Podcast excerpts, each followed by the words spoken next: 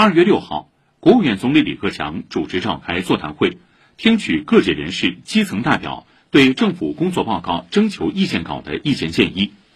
国务院副总理韩正出席。